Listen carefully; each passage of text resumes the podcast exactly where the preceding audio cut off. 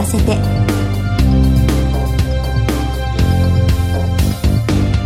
こんにちは。番組パーソナリティの久保井あさみです。コメンテーターは全日本総裁業協同組合連合会副会長の北島博さんです。よろしくお願いいたします。よろしくお願いします。暦にある二十四節気では立冬から小雪へと季節が移り変わりましたまだ本格的な寒さではないことから雪の前に小さいという文字をつけて小雪です。冬の入り口ということで木々はいよいよ葉を散らし始めていますね。お歳暮の準備などに取り掛かっている方もいらっしゃるのではないでしょうか。冬というと私はやっぱり温かいお鍋を思い浮かべるんですが北島さんはどんなお鍋がお好きですか？かき鍋とかそういうのが今冬になると牡蠣が美味しくなりますから牡蠣鍋が好きですね。牡蠣いいですね。北島さんお住まいは北海道ですよね、はい、北海道の牡蠣鍋美味しいんじゃないですか？近くで取れますので新鮮なのが手に入りますし市場が札幌にありますので、はい、そこから直に市場に入りますので。皆さんもご家族や友人と一つの鍋を囲むと心も体も温まるのでいかがでしょうか？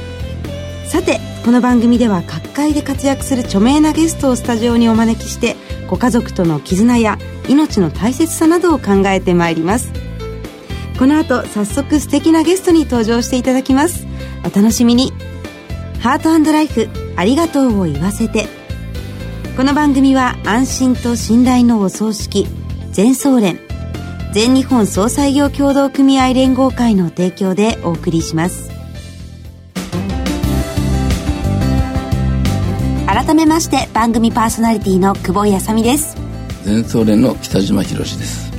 それでは早速ゲストをご紹介いたします。前回に引き続き画家でタレントとしてもご活躍中の木戸真子さんです。よろしくお願いします。よろしくお願いします。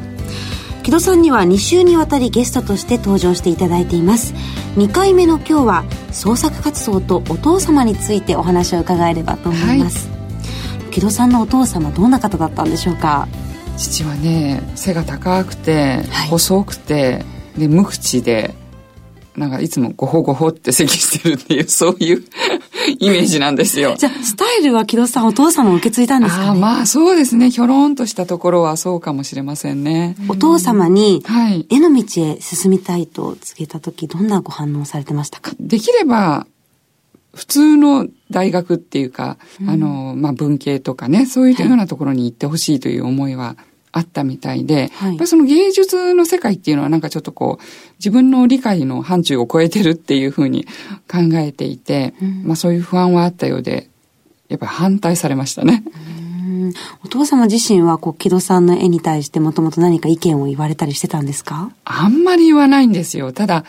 なんか、やっぱり子供の頃から展覧会に一緒に連れてってくれるとかいうこともありましたし、うん、クラシック音楽が好きで、日曜日の朝はクラシックと共に目覚めみたいな、そんな世界に住んでる人だったんですね。素敵ですね。なんか父はそういう人で、私たち他の家族はみんなテレビを見てわーってこう笑って 過ごしてるんですけど、はい、父は一人でなんかそうやって自分の好きな音楽の世界に入ってたりとか、いう感じだったんですよ。あじゃあ、はい、きっと、木戸さんのことを思って反対はしていても、えーえー、芸術への理解はかなりあるお父様だったんですか？多分そうだったと思うんですね。だから逆にまあ厳しいというか、そのなかなかこう、いいねとか言ってくれることはなかったですね。はい。でもきっと心の中では応援してくれてたんですよね。うん、そうですね。男ってあんまり口に出さないですから、ね、黙っているのがいいというふうに判断しなきゃならない、ああ、そう言っていただけると嬉しいですけどね。うそう、なんかあの、展覧会の時も、はい、会社の帰りにね、こそっとこう来て、で、なんかこう、ニコニコしながら見ていて、っていう感じで、大学卒業して3、4年目ぐらいから、今回の面白いね、なんていうふうに言ってくれるようになりましたけどね。えー、その時の言葉相当嬉しかったんじゃないですか？そうですね。まあ、あの、専門家では別にないのでね、そこにこう、一喜一憂するのはおかしいと思いながらも、やっぱりなんかちょっとこう、あ、よかったなとか、書くたびには、うん、どう思うかな、なんていうふうにちょっと気になる存在ではありましたね。そんなお父様がご病気になられたんですよね。うん、そうですね。あの、もう、その時私は23あ、もう、もう30過ぎてましたかね。あ、もっとですけど、ずずしいわ。ごめんなさい。考えてみたら10年ぐらい前なんですけれども、はい、突然母から電話があって、で、あの、この間検査に行ったら、癌が発見されたということで、で、まあその当時はもうあの、テレビの仕事忙しくやってたので、なかなかこう実家に帰るっていうことがなかったんですね。はい。で、まあ、あの逆に言えば、あの、頼りがないのは元気の印じゃないですけど、うん、まあうちに顔出さなくても忙しくしてるってことが親孝行になってるんじゃないかななんて思ってたんですけど、はい、いざそうやってあの病気だっていうことをね告げられると、もうこちらの方がいても立ってもいられなくて、うん、もう隙間を見つけては実家にあのお見舞いに帰るというような生活に急に変わったんですね。うん、でまあ時間ないないって言ってたんだけどまあ作ろうと思えばあったんだなっていうふうに思って、はい、まあ今更こう足しげくね実家に行ってももう嫁いくばくっていう感じでしたしもう本当にもう後悔の日々でしたねそれからはね。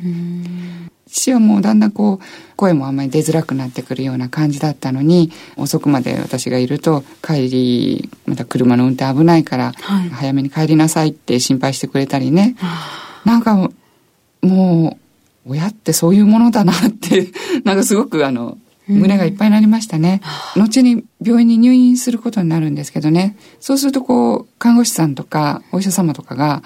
ああ、木戸さんは親孝行ですね。よく来てますね。なんて言ってくれるんですよ。うん、そうするとその度に、いえ、親孝行じゃないから慌ててきてます。なんていうふうに心の中で思いながらね、後ろめたい気持ちでいっぱいでしたけれどもね。でもお父様からしたらきっとそんなことないですよね。もし北島さんだったらどんなお気持ちになられますか？自分が今逆にお父さんになって子供から見るとね、やはり子供が来てくれるのが楽しみっていうのかね、もう離れてこなければ心配が一つあるのと、はい。絶えず顔出してくれればああ元気でいるなっていう安心感がありますから、愚痴は言いますけどね子供親から見て親目線で子供見ますからね、はい、そうだからねやっぱりそうなんだと思うんですよ。なんかこう何をするとかっていうことじゃなくて、まあ、やっぱなんとなくおそばにいることが親孝行だったのに、なんか若い時ってそういうこと気がつかないんだなって思いましたね。うん。まあなんかあの、私は元気な頃はね、なんか自分がこう、何かで成功したり、なんか人に褒められたりする、そういう姿を見てもらうことが親孝行だっていうふうに思ってたんだけど、はい、でも先ほど北島さんがおっしゃったように、なんかそういうこととは別に、なんかただそばにいるっていうかね、親がまあちょっと心を和むというか、そういうことをしてあげることが、やっぱり親孝行なんだろうなっていうふうに、今になったら、ようやくこう分かってきたっていう感じですね。うん、そうなんですね。北島さんは父親の立場としてどんなことをされると親孝行されたなと思われますか？やっぱり子供が普通に成長してもらうと、はい、特別なことが起きないようにね、自然っていうのか当たり前っていうことが一番、まあ、幸せだなと思うんですよね。健康で、まあ、口数少なくて喧嘩してても、それが一番幸せでないかなと、そういうふうに思いますね。やっぱそれが親心というか、本当に元気。ねね子供が元気でいてくれることが一番の親孝行なんですかね。ね木戸さんにとって表現とはどういうことなんでしょうか？そうですね。あの、私の場合表現することは、なんか生きていく理由のような気がしてるんですよね。はい。呼吸のように、なんかいろんなことを吸収するんですけど、で、それを絵という表現方法で、あの、吐き出すことができて、喜びがあるっていうふうに思いますね。弱っていく両親を見ることによって、あの、その瞬間瞬間、その一瞬一瞬が大事だなと思うし、それでそういうあの瞬間瞬間を大切にっていうようなことの思いもあって今水の絵をずっと描いてるんですけど、はい、水ってやっぱりこう同じ色同じ形の時って二度とないんですよね。うん、同じように見えるけれども、はい、なのでその瞬間をこう救い取って描くっていうことはすごく面白い仕事ですし。そうなんですね。はい。今後個展などの予定はありますか？はい。来春、はい、あの、3月の27日から4月の15日まで、あの、神田の神保町の文法堂ギャラリーというところがあるんですけど、文法堂ビルっていうちょっとアンティークなビルがあるんですけどね、そこの7階にある画廊で、あの、展覧会をします。これは一般でも私たち見に行くことができますか、はい、あの、入場無料ですので、あの、ぜひ皆さんに見ていただければ嬉しいなと思います。わかりました、はい、ちなみにそちらに飾る絵はもう完成しているんですか？今ね、もう本当にあの、鉢巻き締めて描いてるところです。大変です。はい、2週にわたりどんな時も絵で表現を続けていらっしゃった木戸さんの秘めたお気持ち伺いました。ゲストは木戸真子さんでした。お忙しいところどうもありがとうございます。ありがとうございました。